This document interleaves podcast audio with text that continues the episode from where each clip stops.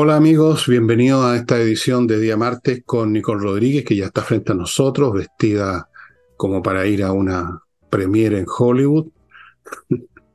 Pero no me han invitado, así que... No la han invitado de veras, yo creo. No, no me han invitado. Bueno, vamos a partir con un tema bastante, bastante, no sé cómo definirlo, pero ocurre que Nicole estuvo hoy día en la mañana en la Embajada de Israel donde dieron una rueda de prensa convocaron a los periodistas, no sé cuántos fueron, nos va a contar esos detalles Nicole, y ahí les mostraron, me imagino, videos, y videos básicamente de lo que ocurrió el 7 de octubre con el asalto de Hamas, que significó la muerte de 1.400 ciudadanos israelitas de todas las edades y más de 200 secuestrados.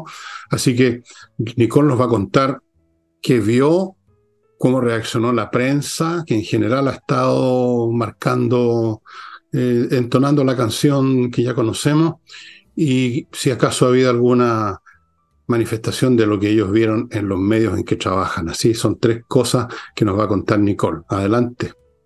Adelante, estuve. Bueno, sí, recibí esa invitación y quise ir para, para constatar no solamente eh, cómo recibían las imágenes el, periodismo nacional, algunos también, habían también personas de organizaciones civiles, no solamente periodistas, no sé si la convocatoria fue plena, 100%, no tengo idea quién invitaron, pero sí estaba bastante lleno el, lugar, fue en, no fue precisamente en la embajada, fue en otro, en otro lugar, eh, donde no se permitían eh, celulares, etcétera, y además fui para constatar eh, los hechos, fui para ver la verdad, porque nosotros acá hemos estado analizando lo que ha significado este nuevo conflicto en el Medio Oriente. Em, pero esto se inició por algo, se inició con un, en un momento, se inició por una acción y quería constatar si es que estábamos tan equivocados o no al considerar que esta era una guerra que está desafiando Occidente, está desafiando a sus valores, está desafiando al mundo que cree en la libertad y que se aleja bastante de lo que en un origen fue la causa palestina. Yo creo que hoy cuando se habla de la causa palestina, yo creo que hay varias causas palestinas. Hay un grupo que se ha radicalizado y que no considera que Israel debe existir y hay otro grupo eh, que sí se sienta a la mesa y quisiera negociar y poder tener un, eh, un Estado palestino como ellos lo, lo, han propuesto. Ese grupo que se sienta a dialogar y que podría considerar sentarse a la mesa con el gobierno israelí, con los organismos internacionales y aceptar que Israel tiene derecho a existir y que los judíos tienen derecho a existir, ese grupo se ha ido minimizando en el tiempo. Em, es por eso que cada vez que habla Mahmoud Abbas, el presidente de la Autoridad Nacional Palestina, que volvió a hablar el fin de semana diciendo que jamás no representa la causa palestina, pareciera que nadie lo escucha. Eh, yo ya me voy a referir a eso porque acá en Chile eh, la comunidad palestina, incluso la embajadora palestina que hay en Chile, parece hoy vocera de Hamas, eh, sin considerar que al aceptar lo que hace Hamas, están aceptando que eh, Israel no debe existir, que los judíos no tienen derecho a existir, que pueden ser acribillados, pueden ser degollados por una buena causa y esa causa es la yihad islámica. Yo creo que eso no tiene que ver con los que de verdad defienden la causa palestina. Bueno, pero te voy a hablar de lo que viví. Eh, fue una exhibición privada. Fue muy crudo. Yo, yo no sé si yo quisiera volver a verla, yo no sé si, si le podría desear a alguien que viera lo que vio. Yo a veces cerré los ojos para ser honesto. Eh, es muy distinto ver esta, esta exhibición de, de imágenes no editadas que son imágenes que grabaron los propios extremistas de Hamas. ¿Y por qué lo grabaron? Porque sienten orgullo, porque sienten una victoria, porque fueron felicitados. Ahí se, se mostraron imágenes no solamente de cómo mataban a judíos, cómo mataban bebés, cómo mataban a familias que estaban sentadas en su casa en el kibut mirando televisión, cómo cortaban las cabezas, cómo quemaban, bueno, eh, es todo muy, muy, muy crudo, pero ¿por qué lo grabaron? Porque ellos después exhibían estas imágenes para poder ser felicitados, para poder ser premiados. Hay un audio que te retrata perfecto cuál es la ideología de estas personas al llamar un, em, un extremista de a su familia, donde le dice que mató a 10 judíos celebrándolo y su familia, su madre y su padre lo aplauden porque había matado a, a, 10, a 10 judíos. Todas estas imágenes que no fueron editadas, em, que no son película, cuando uno se da cuenta que lo que está mirando es la realidad, cuando uno se da cuenta que está mirando no una película editada, sino que la expresión del mal, de verdad uno dice, bueno, ¿Cómo, salimos de esto? Eh, solo vi barbarie, un grupo actuando eh, con toda su furia contra judíos, aplastando las cabezas de personas muertas y celebrando que eh, habían matado a judíos. Ahora, ¿por qué se hizo esto? Si al final la pregunta es por qué primera vez que el gobierno accede a, mostrar estas imágenes, incluso a pesar de la privacidad, me imagino, de, de, de algunas familias.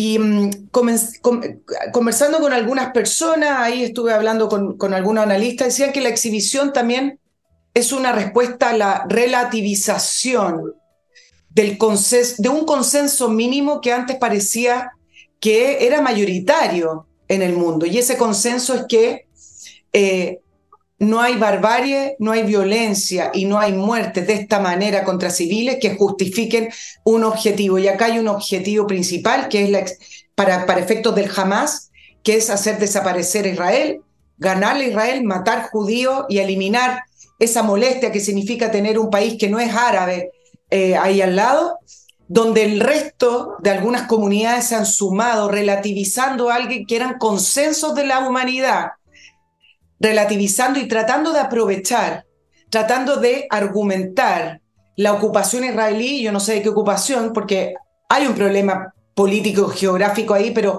tú sabes que hablan con vaguedad en la ocupación ilegal, etcétera, pero tratando de ganar ventaja en una situación donde no se puede relativizar lo que jamás hizo. Y esa supuesta victoria o supuesta ventaja que la causa palestina en algunos grupos cree que gana, lo único que hacen es perder.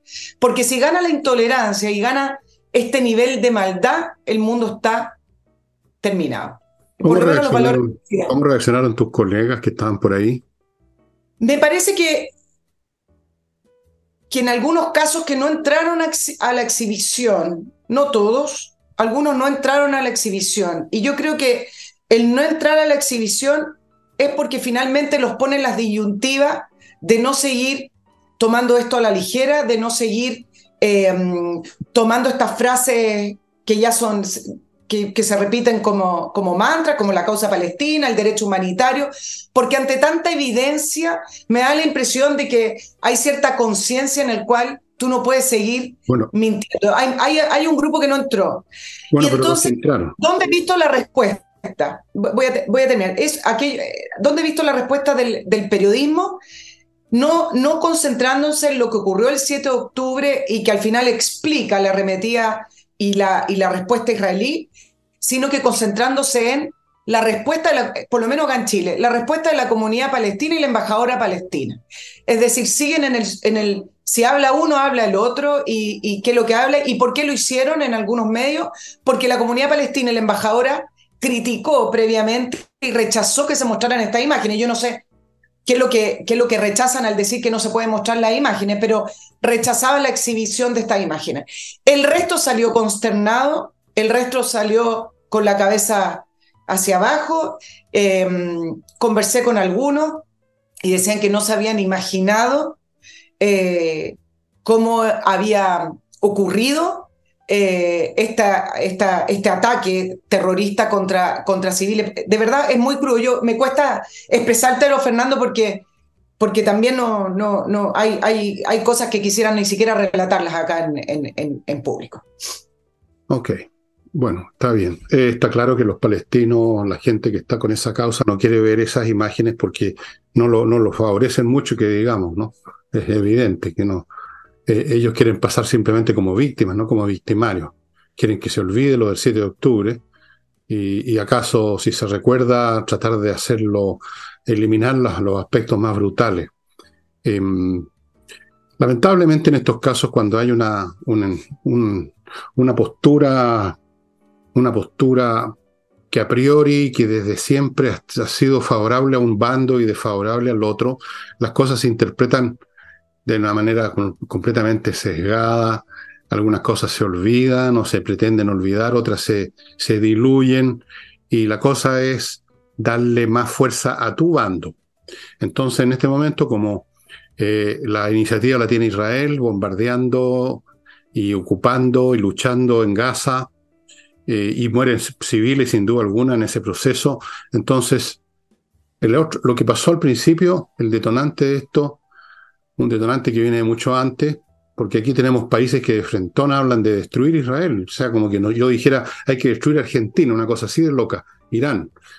Entonces, evidentemente que los partidarios de la causa de la llamada causa palestina no tienen interés en, en, ver estas cosas, ni en hablar de ellas, ni en recordarlas, ni en examinarlas, no existen. O, incluso acuérdate que intentaron inventar que eso había sido una puesta en escena, que habían hecho un teatro, que habían puesto unos muertos falsos, que habían hecho una serie, habían hecho una película. Llegaron a ese extremo en un momento. Después se descubrió que eso era falso, pero cuando se descubrió que era falso, también se olvidó rápidamente que se había descubierto que era falso, porque no les convenía que se supiera que fuera de conocimiento mundial, que habían grupos que estaban inventando, que los israelitas habían inventado la masacre. Entonces, también se olvidó al tiro, de inmediato, Nicole. Hay cosas que simplemente tú no vas a convencer a los convencidos de la causa ajena, de la causa que no es la tuya, no los vas a convencer. Y esto pasa en todo orden de cosas y, e incluso cuando los hechos son tan brutales, tan innegables, aún así mira tú cómo se las ingenian, sino para negarlos, para arrinconarlos, para olvidarlos, para quitarles peso, para sacarlos del radar del público. Y antes de continuar con este tema, me van a permitir ustedes, amigos, me van a permitir ustedes, y aquí por no sé qué diablos pasó, ahí estamos. Le tengo terror al computador, toco un botón que no corresponde y queda la crema. Voy a mi primer bloque. Kame ERP, señoras y señores, es un software financiero, contable y administrativo para uso de cualquier tipo de empresa, chicas, grandes y de cualquier rubro. Lo hace todo. Saber si está ganando o perdiendo plata, cuánto le deben los clientes, facturar electrónicamente, revisar estados financieros, controlar stock de productos, procesar remuneraciones e integrarse con los bancos, con el servicio de impuesto interno, con Mercado Libre si es necesario y mucho más. Esto se implementa muy rápido, es muy accesible, hay planes desde 12 UF al año yo le recomiendo, si usted tiene una empresa, que se ponga en contacto con las direcciones que están a mi lado. Sigo con Entrena Inglés, la entrenainglés.com, una academia de inglés gestionada por profesores de inglés, da clases online y que está ofreciendo un curso, ahora un paquete, llamémoslo, para que usted termine este año, todavía hay tiempo hablando inglés. sobre todo entendiendo lo que otros hablan en inglés, que esa es la parte más complicada. Em, el paquete consiste en 24 clases con estos profesores de inglés vía online, que es muy potente, y luego cuatro clases de conversación para que afine lo que aprendió y salga con una buena, sólida base em, de conversación en inglés.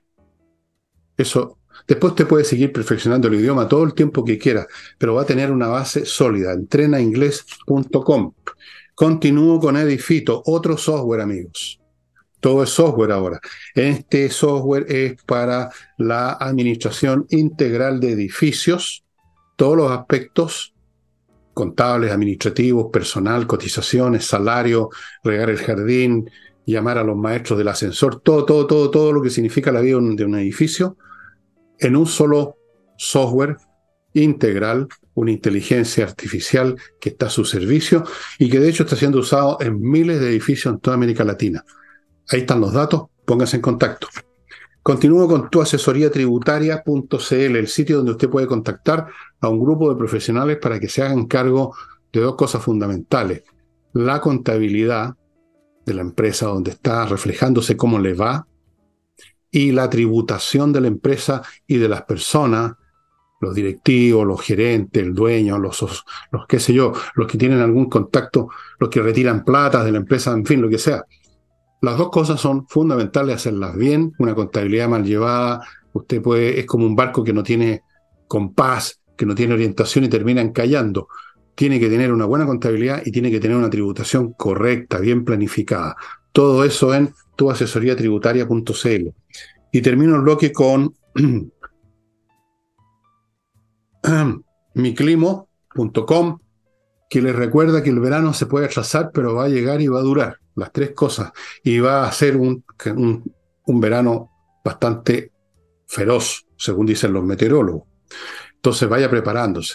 Por lo demás, si tiene días helados o frescos, mi clima también le entrega calefacción, pues no se olviden de eso. Esto no es meramente una máquina de aire acondicionado, esto es una climatización integral. Toca un botón, le da aire fresco filtrado. Toca otro botón, le da aire calentito filtrado. Conectado a Internet, funciona con electricidad, gasta poca electricidad, lo sé por experiencia personal. No tiene usted que andar corriendo detrás del camión del gas, preocuparse si hay parafina en la bomba para la estufa, nada de todas esas cuestiones. miclimo.com. Fuera de eso, están ahora instalando dispositivos Prime. La instalación tiene una garantía de 5 años y hay un montón de otros beneficios que usted puede enterarse si se pone en contacto con miclimo.com. Para incluso para las empresas que instalan muchos más equipos, hay planes especiales de financiamiento. bueno, volvemos con, con Nicole. Mira, después que, que, pude ver ese, ese video, te queda claro dos cosas, y acá me voy a referir a las palabras del presidente Boric en Estados Unidos, eh, cuando se le consultó en la bilateral que tuvo con el presidente Biden acerca de el conflicto en el Medio Oriente. Si jamás hubiera podido matar a los 9 millones de israelíes, no son todos judíos, hay un 13% de población árabe, lo hubiera hecho.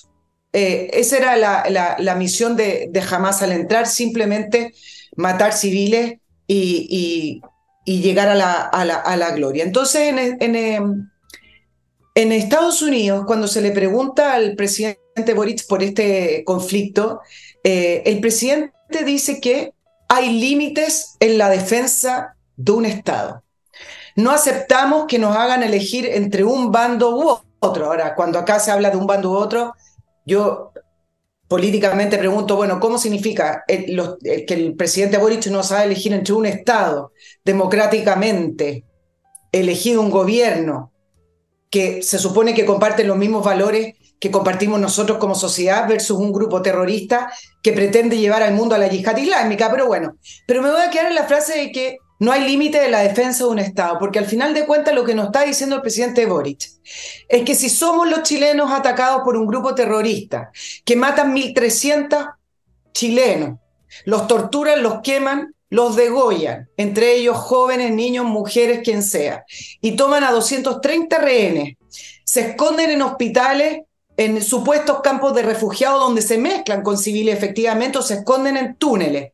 Se intentan escapar con, con o sin rehenes a través de ambulancias que no son usadas para los civiles, sino que son usadas para los terroristas.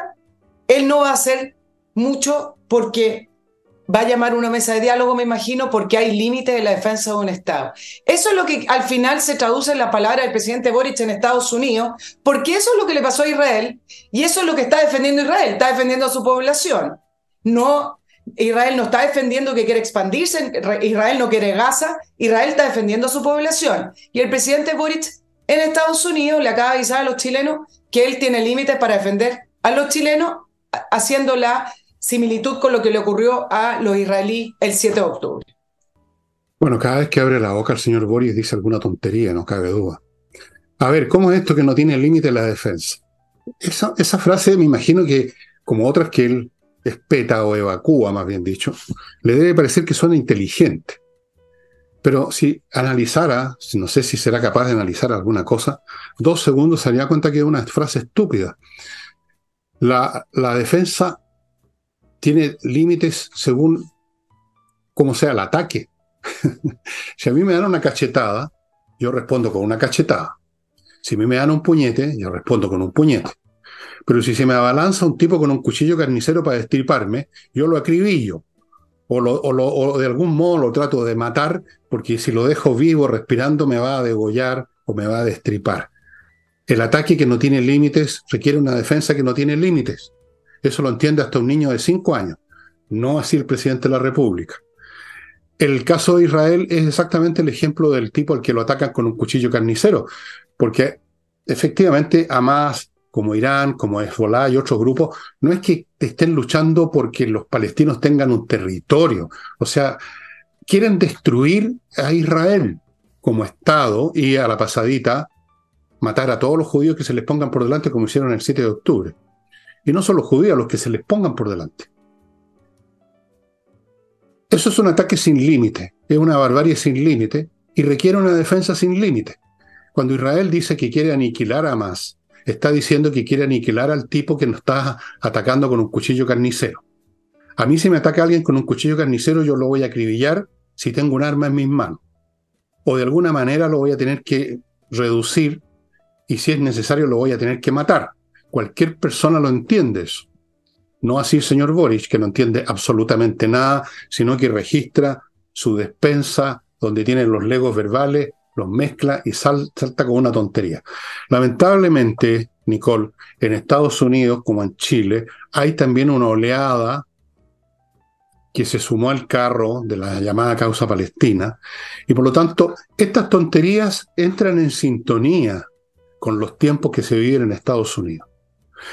Situación que incluso ha invadido a los altos no solamente al hombre de la calle, que a lo mejor no, nunca en su vida ha pensado, sino que la gente que está en el Congreso norteamericano están tremendamente divididos. Ahí hay unas personas, unas señoras que norteamericanas no tienen nada, no sé de dónde salieron, que están en esa parada también. Entonces, no me cabe duda que el señor Boris, con esa frasecita absurda de que la defensa tiene límites, va a encontrar un aplauso en Estados Unidos, seguramente que lo va a encontrar y lo va a encontrar en Chile y además una vez más lo va a aplaudir. Ahora, me pregunto, el día de mañana, y esto va a ocurrir tarde o temprano, porque las guerras no, no, no, no, han pasado nunca en moda. Si el día de mañana tenemos una, una, un problema bélico con, algún, con alguien, y estuviera gobernando, Dios no lo quiera, pero que no va a ocurrir. Pero suponiendo que estuviera gobernando alguien como Boric otro de su sector, otro de estos señores que no piensan, ¿qué haríamos? Como dices tú, llamaría a una mesa de diálogo. O mandaríamos a los soldados con pistolas de agua para que no, haya, no, no se haya producir, digamos, ninguna, ningún asesinato, no haya ningún muerto entre el enemigo.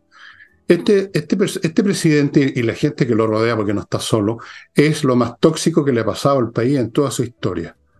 Y en tiempos como estos, que como he dicho muchas veces van a situaciones cada vez más eh, dramáticas porque se está viniendo abajo el orden mundial y ustedes lo pueden ver ahora en la prensa internacional y se van a dar cuenta.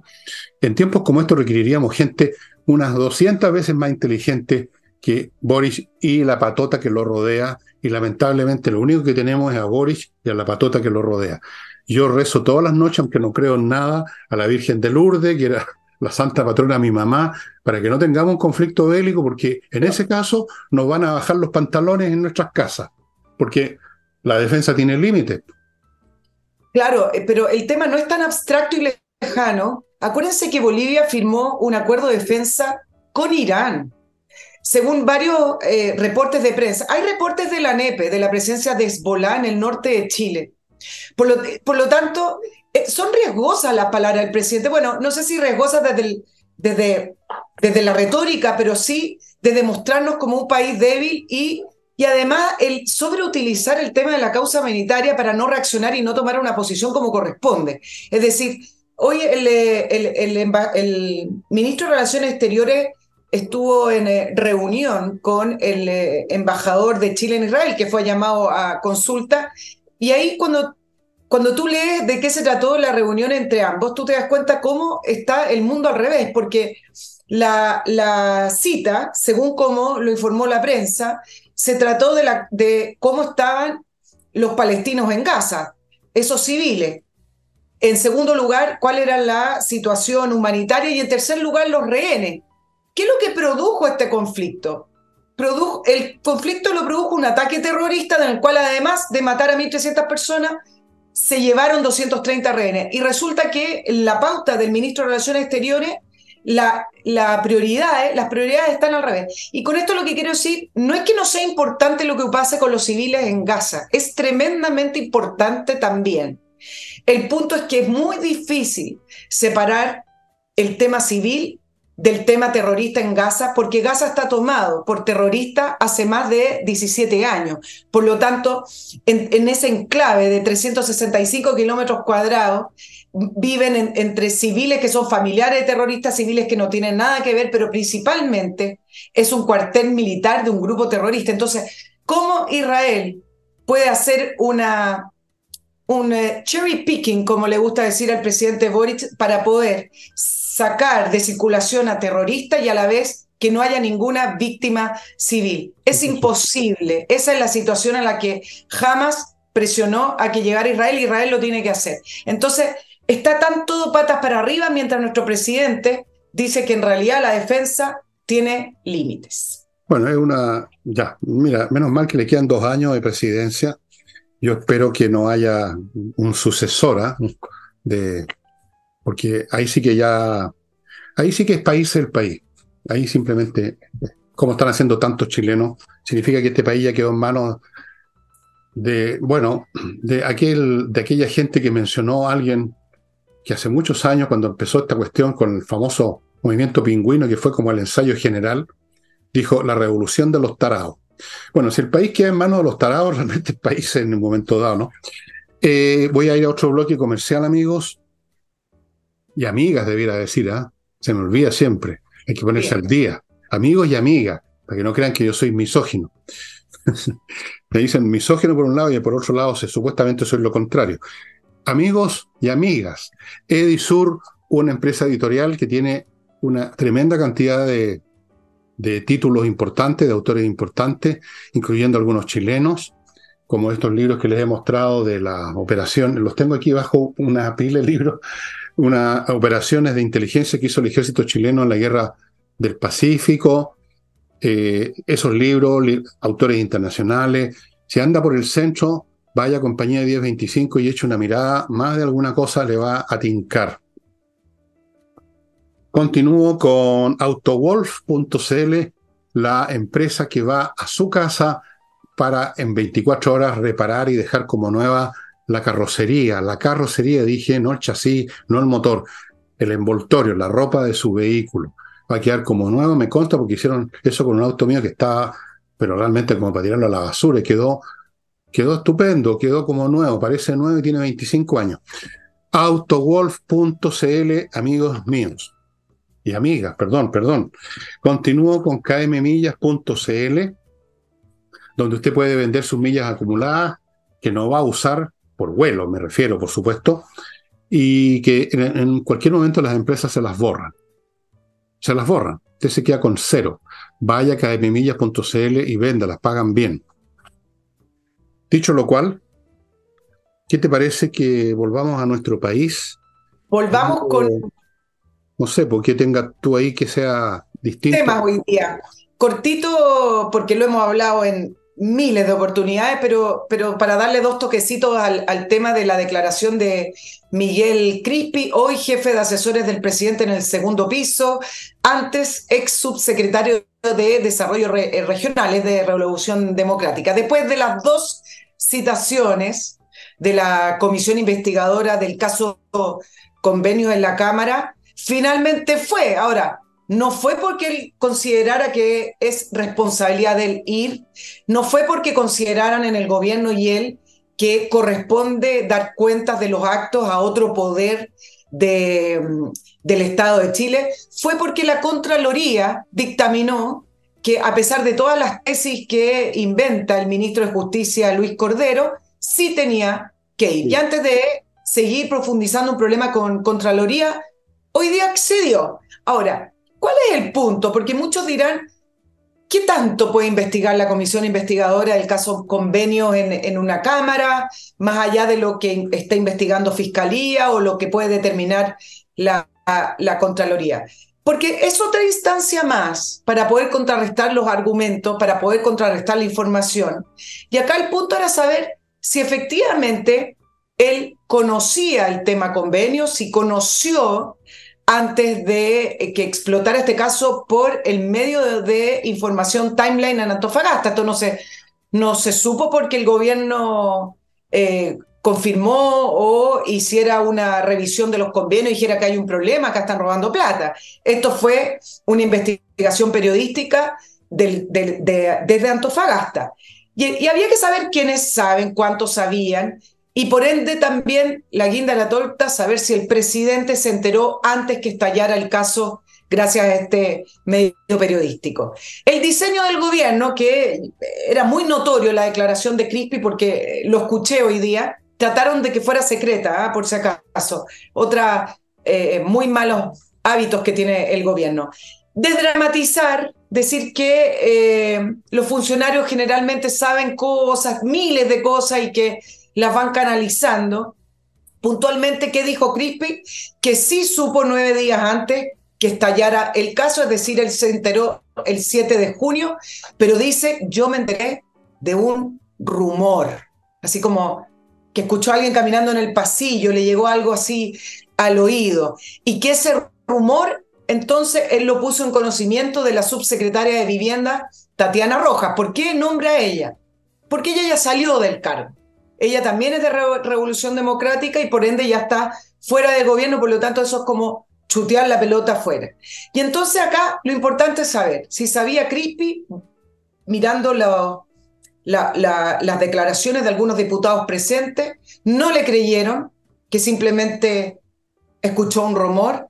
Y en segundo lugar, sigue en el aire, cada vez acercándose más, que efectivamente el presidente es probable que haya sabido antes del 17, del 16 de junio, cuando salió la información en este medio de prensa Timeline en Antofagasta. Ahora, no es muy raro pensar que sabían.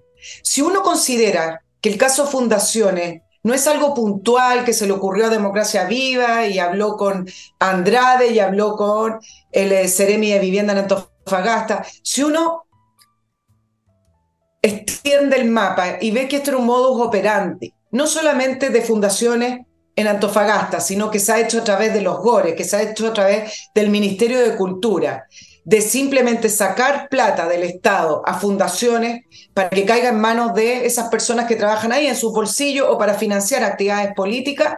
Entonces, no es tan raro pensar, no es tan extraño pensar que efectivamente sabían, porque acá hay un mecanismo, hay un diseño y se llevó simplemente adelante. Ok, eh, algunas cosas que se me habían quedado, que las debía haber dicho al principio, pero no lo hice. Eh, amigos, Em, este jueves hay flamenco en la Casa del Jamón. Ya saben dónde está, ahí está la dirección, Tenderín 171, hay un estacionamiento casi al frente, se pasa muy bien, hay que reservar mesas para estar tranquilo, sentado con unos platitos y unos traguitos o varios, unos cuantos, y escuchar y ver flamenco. Eso, primera cosa.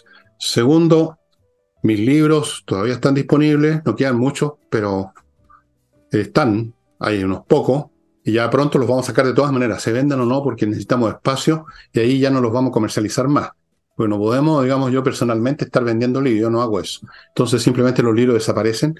Esto no es una amenaza. Les cuento lo que va a ocurrir muy pronto para los interesados en cualquiera de mis libros que están a precios ridículos. Eso es lo segundo que les quería contar. Lo tercero, eh, ¿qué es lo que es la tercero? Ah, sí, Ignacio, la guagua, que necesita a su familia que lo apoyemos porque el Estado no lo va a hacer. Y mm, los tratamientos médicos de esta guagua, por su enfermedad tremenda, la atrofia muscular, eh, son de un costo que ninguna familia normal puede, ninguna, absolutamente, salvo un magnate a lo mejor. Eh, Elon Musk podrá, pero una persona normal no puede. Y por eso que se inició esta campaña y otras, y yo les sugiero que abran su billetera, eh, abran su corazón, abran la chequera, abran el computador y transfieran a la dirección que ustedes están viendo a mi derecha unos cuantos pesos, estimados amigos. Eso es lo que se me había olvidado decirte un principio, lo digo ahora. Last but not least, como dicen los gringos.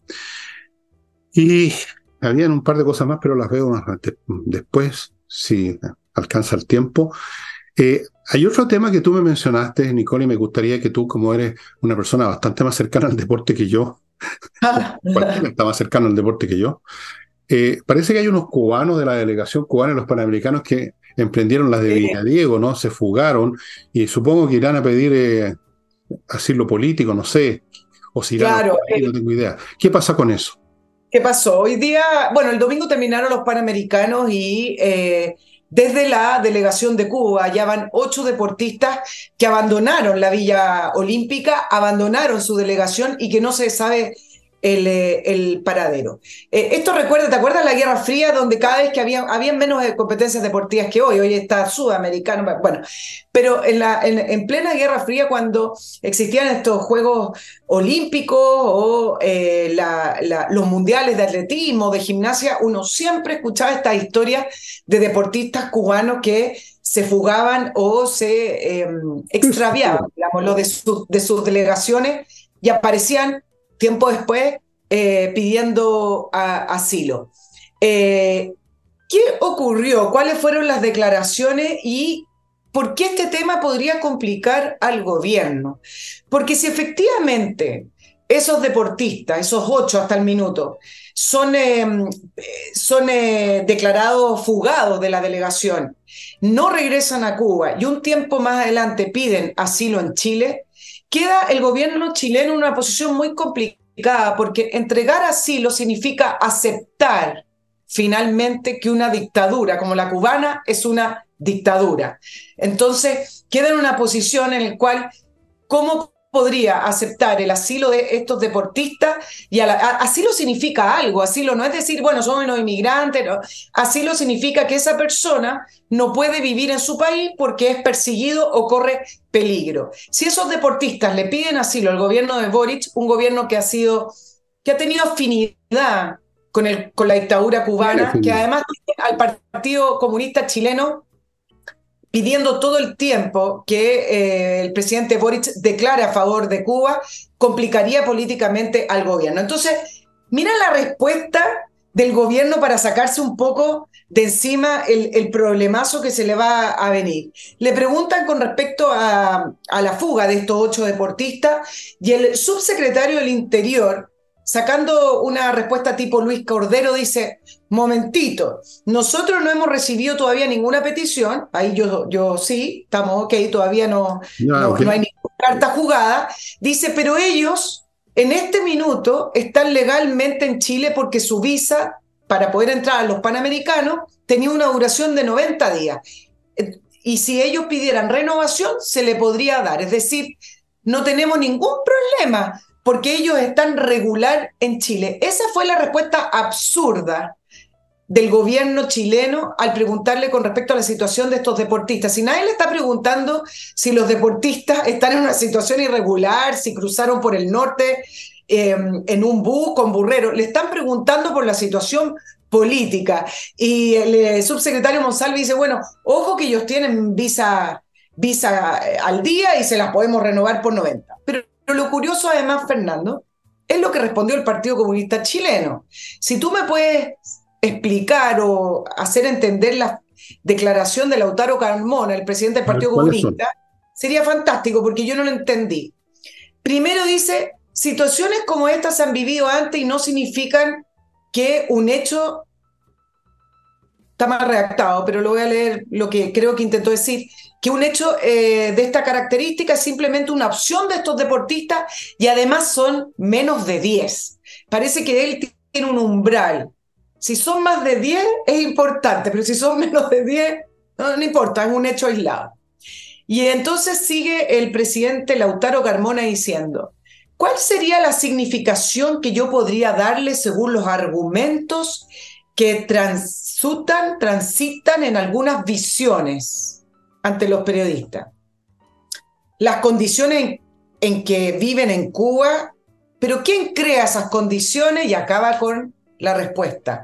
El bloqueo económico norteamericano, que es criminal, y le agregan a Cuba un país que además promueve el terrorismo, lo que hace que sea muy difícil la vida en Cuba y que Cuba no pueda vivir de sus propios productos. Y termina diciendo algo que es inentendible. Jamás Cuba ha dicho que todos los que habitan en Cuba son mil por mil partidarios de los actuales o de cuál formación gubernamental. Eso forma parte de una eventual democracia. En conclusión, eh, no importa que se hayan fugado, porque son menos de 10, es un hecho puntual. Y la conclusión más importante es que todo lo que ocurre en Cuba no es culpa de la dictadura, sino que es culpa del embargo, lo mismo que se escuchaba hace 60 años. El imperialismo yanqui, es culpa del imperialismo yanqui, compañera Nico, compañera Bueno, ¿qué puede esperar de un comunista? Es como si le preguntaran a un beato qué le parece, digamos, qué le parecería si pillaran al arzobispo de Talca, digamos, saliendo de un de algún lugar poco, poco católico. Buscaría alguna excusa, por supuesto, no si fue a darle la, extrema unción a una niña, una silada que se estaba muriendo y se demoró un poquito más de la cuenta, se cayó arriba de la cama. Alguna explicación darían. El señor Carmona es comunista y tiene que defender al, Partido Comunista Cubano, a Cuba, así como defiende a Rusia, que ya no es comunista, pero en el fondo un poco sí, un poco no, pero fue, entonces también son, apoyan a Rusia, como apoyan a Cuba, como apoyan a cualquier entidad que sea anti-yanqui, como apoyan a cualquier entidad que alguna vez fue comunista o es comunista, da lo mismo. En esto no hay ninguna lógica, por eso que esas frases que tú leíste son tan enredadas, porque no se puede dar el lujo de la claridad, la claridad lo, lo, deja al desnudo a Carmona que no tiene nada que decir. Eso de que fue en solo menos de 10. Yo le preguntaría a Carmona, por ejemplo, en el caso de Venezuela, que son como 5 millones, ¿están o no están en el umbral en que podría eso considerarse como una denuncia política demográfica masiva de lo que es el régimen de Maduro? A lo mejor diría no porque son menos de 20 millones. Da lo mismo. 20 millones es el límite, la línea roja de Carmona para las emigraciones masivas a los países izquierdosos, revolucionarios, progresistas, anticapitalistas, antiimperialistas. Eh, Carmona es un payaso nomás, pues, sí, como todos los ellos. Y te digo por qué, porque antes cuando todavía el comunismo era algo real y vigente en muchas partes del mundo y mucha gente creía que era el sistema que venía, todo lo que hicieran y lo que dijeran tenía un cierto aire de seriedad, se les tomaba en serio. Ahora no se les puede tomar en serio, pues si su, su movimiento es un cadáver, lo usan todavía como una reliquia en China para justificar un régimen que tampoco es comunista en el sentido económico, sino que es comunista en el sentido que hay un montón de viejos, millones de viejos, octogenarios, miembros del Partido Comunista que viven en, el lujo y en el poder y en el privilegio porque pertenecen al Partido Comunista chino y gobiernan. Pero ¿qué tiene de comunista ese país fuera de eso? Eh, claramente no es un gobierno, una sociedad comunista clásica. Entonces es un chiste el comunismo y son un chiste los comunistas. Pero son peligrosos igual. Es un chiste, un chiste de mal gusto, digamos. Es un chiste mal gusto. Estamos viendo en Chile porque son ellos los que gobiernan este país evidentemente que no es el este pobre hombre Boris, es el Partido Comunista. Boris es simplemente el empleado que tienen en la moneda, el relacionador público, nada más, para soltar frases y hacer comedia. Todo el mundo sabe eso, todo el mundo sabe. Entonces, da lo mismo lo que diga Carmona. Si se hubiera ido toda la delegación cubana habría dicho, bueno, pero se fue la delegación solamente de, nadadores, no la de los beisbolistas. Habría encontrado algo que decirte. Cualquier, cosa. Tú sabes que hay, el 2022, 187 deportistas cubanos se fugaron de sus competencias deportivas y en la última década se calcula alrededor de 800. Algunos pronostican, porque el próximo año vienen los Juegos Olímpicos de París, algunos ya están tirando algunos números. Pero a propósito del chiste, cuando no es chiste, es cuando el presidente Boric, de visita en Estados Unidos, le dice a Biden que levante el embargo que hay sobre Cuba porque al final de cuentas eso es lo que tiene a la población cubana en la miseria. Además le pidió al presidente Biden sacar a Cuba del listado de países que patrocina el terrorismo. Es decir, se hace, el, el presidente Boric al final de cuentas tiene la misma idea, porque ya o, creemos que es un monigote del Partido Comunista o simplemente ya digamos que tiene las mismas ideas y las comparte con el Partido Comunista. Bueno, da lo mismo. En, ambos casos da lo mismo. Exacto. Ahora, qué, qué, arrogante la arrogancia la de este pobre cabrito, pues así tratando de hacer política internacional con Biden. Biden será un viejo retrasado y ya claramente con problemas cognitivos serios que tienen preocupado a toda la, la cúpula política americana, pero, pero el presidente de Estados Unidos, y va a él a decirle, es para la risa, O sea, este hombre perdió completamente el sentido de las proporciones. Eh, eh, no, es, para la, es realmente para la risa. Amigos, un bloque más, otro bloque. Lomas de Millaray, una excelente oportunidad para cambiar su vida, salir de estas ciudades apescadas más apestosas. Gracias a el alto auspicio, ustedes saben de quién. Váyanse al sur, váyanse a la región de los lagos. Hay parcelas que maneja Lomas de Millaray, este proyecto inmobiliario, que son preciosas. Usted las puede ver entrando a lomasdemillaray.cl y tienen un video. Fuera de eso les cuento que tienen electricidad soterrada, agua potable, caminos amplios, fibra óptica. Cerca se está desarrollando una ciudad financiero-tecnológica que va a dar muchas oportunidades a los buenos profesionales, todas las oportunidades para cambiar su vida con Lomas de Millaray, un proyecto inmobiliario que los invito a conocer en lomasdemillaray.cl. Sigo con esto de, de, de los asados. Yo no soy muy dado a los asados, porque no sé por qué siempre me toca pagarlos yo. y llegan como 400 personas así. Llegan a comer con la servilleta puesta, no traen una botella de vino. Así que no, yo no hago asado, pero sí entiendo que hay gente que le gustan.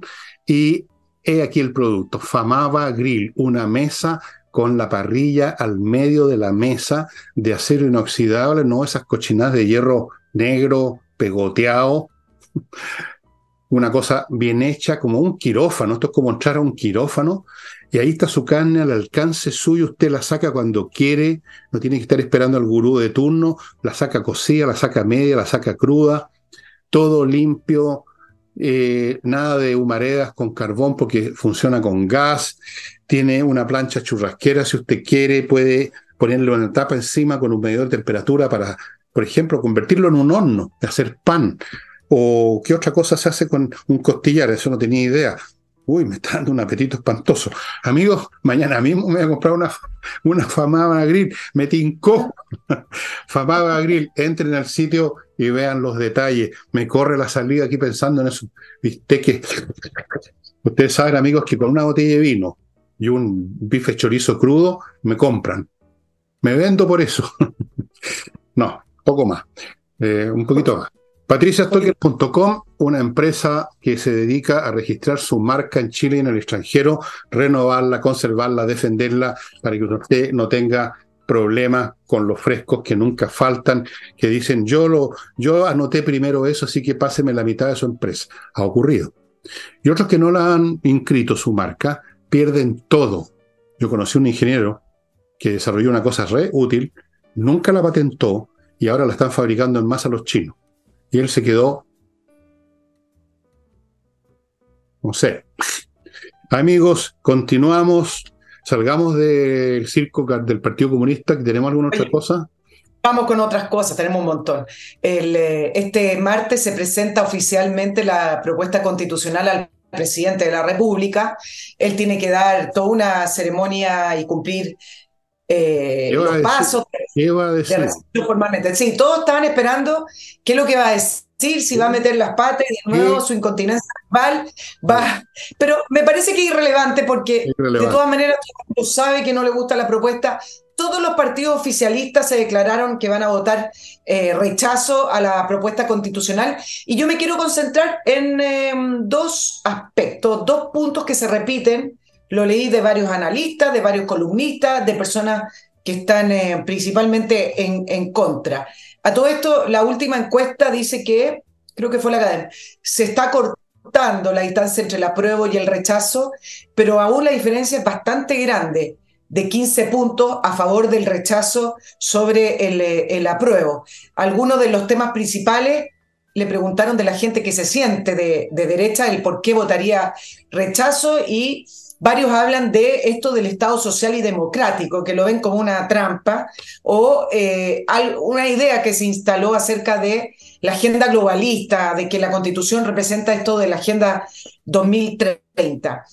Y entonces, en ese público o en ese grupo, que eh, no me, no me detengo en esos dos aspectos porque creo que en algún programa, Fernando, podríamos tratar con respecto a los contenidos de la propuesta, pero en ese grupo que se declara en contra, eh, algunos que se sienten derecha y otros que se sienten apolíticos, pero que no quisieron nunca el cambiar la constitución, no le interesa, se repite constantemente que no soluciona los problemas de la gente, que, que los problemas reales no pasa por una nueva constitución, que el día a día tiene problemas mucho más importantes como la delincuencia, la economía, etc.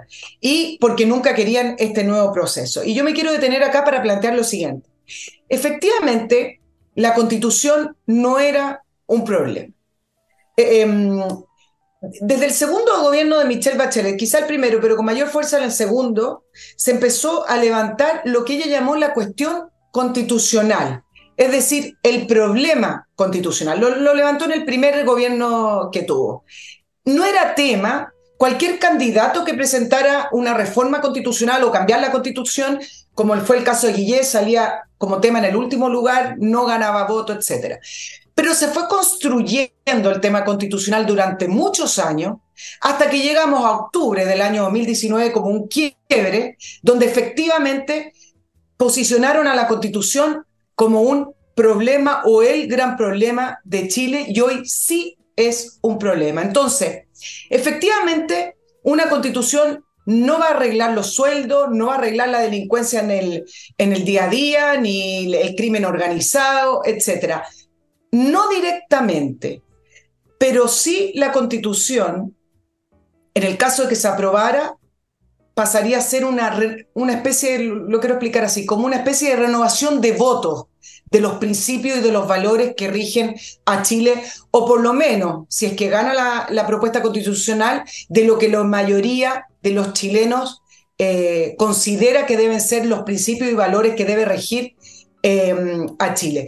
Le quiero poner un ejemplo deportivo a propósito de los panamericanos. Es como cambiar un DT, creo yo. Es como cambiar un, un entrenador cuando un equipo funciona pésimo, cuando un equipo no tiene jugadores, cuando no cumplen las reglas, cuando tiran la pelota para cualquier lado y lo único que hace es perder y perder y perder. Y dicen, vamos a cambiar al entrenador.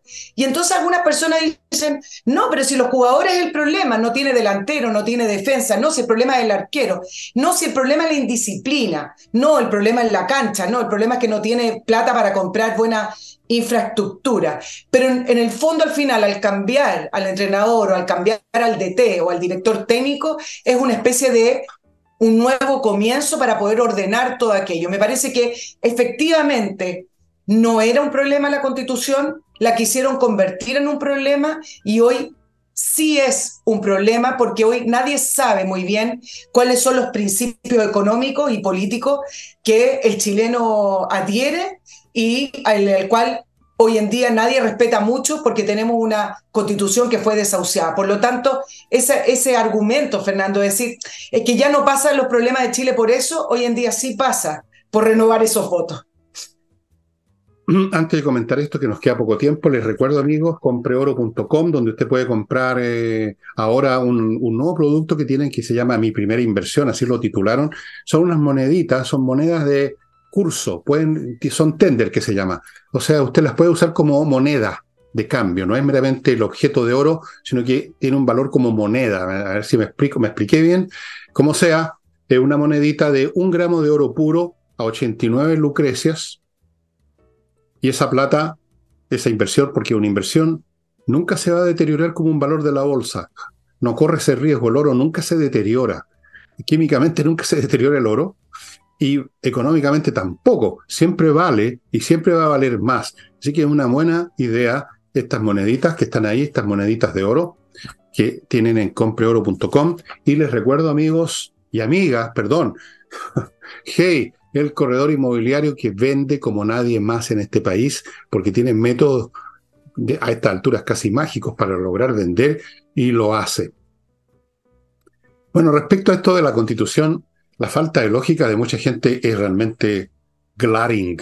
Es, eh, eh, a, mí, a, mí, que me van a perdonar, pero yo me eduqué con profesores de lógica, lógica matemática, y no, no tolero la falta de lógica. Y decir, por ejemplo, que no tiene ninguna importancia el asunto y por eso voy a votar rechazo, es una contradicción, porque el rechazo es un acto enérgico, es casi más enérgico que decir a favor. Entonces significa que no es irrelevante para usted, pues amigo mío. Si fuera irrelevante no va a votar simplemente. Para empezar a hablar. Segundo, claro que es relevante. Claro que es relevante. No solamente porque se hizo relevante, sino porque, primero, si usted vota rechazo, le va, a estar dando, le va a estar dando aire a este gobierno, a esta coalición, a este sistema de ideas que pretende seguir imperando y, que tiene resultados prácticos bien obvios, ¿no?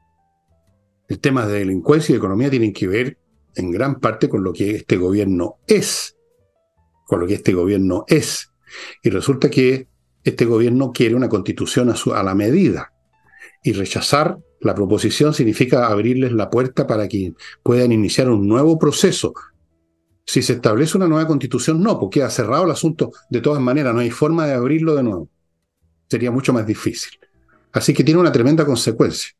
Tiene una consecuencia práctica hasta en aquellas cosas que parecen del diario vivir una constitución. Por grados sucesivos. No es tan rápido su efecto como una ley o como un decreto del gobierno, pero tiene efecto. ¿Cómo no lo comprenden? ¿Cómo no comprenden? Si el día de mañana una constitución, por ejemplo, debilita de tal grado el derecho a propiedad que ya menos se invierte lo, que se está, de lo poco que se invierte ahora o nada, ¿eso no tiene efecto en la economía? ¿No tiene efecto en su pega, señora, señor? O sea, ¿cómo que no tiene efecto? Tiene efecto, pues. pues sí, es, es tan obvio, es tan obvio, es tan obvio. Hoy día una señora en mi sala de reuniones, que es mi antijardín, venía pasando una señora con su guagua y iba a pasar de largo, se detuvo, me dijo, usted, señor Villegas, y me dijo, eh, ¿sabe qué más? Yo no he estudiado la constitución, la proposición, no he estudiado nada, pero voy a votar a favor, porque estos otros hueones, me dijo así, la señora, van a votar en contra, y eso me basta como razón. Y yo le dije, tiene toda la razón, señora, ¿sabe qué más? Llegado el caso con ese argumento tan simple, basta y sobre basta y sobra. A mí me basta y me sobra. Pero por último, uno revisa lo que hemos hecho acá en este programa tantas veces y, yo no encuentro esas cosas sectarias y terribles que dicen la, izquierda, ¿no? francamente, es para la risa. Y por eso que me dio lata que se haya sumado Lagos a eso, no sé qué te parece a ti. O sea, yo esperaba más de él, yo esperaba más de él. Yo no esperaba nada, porque acuérdate que el presidente Lagos, el primer proceso, eh, hizo una carta rechazando la manera en que se había escrito la constitución y quedó, ¿te acuerdas que quedó bien en el aire si Ricardo Lagos iba a rechazar o aprobar la propuesta de la primera convención? Eh, y como quedó en el aire, varios interpretaron la, en la crítica que hacía Ricardo Lagos que iba a votar en contra de la propuesta eh, de, de mayoría oficialista.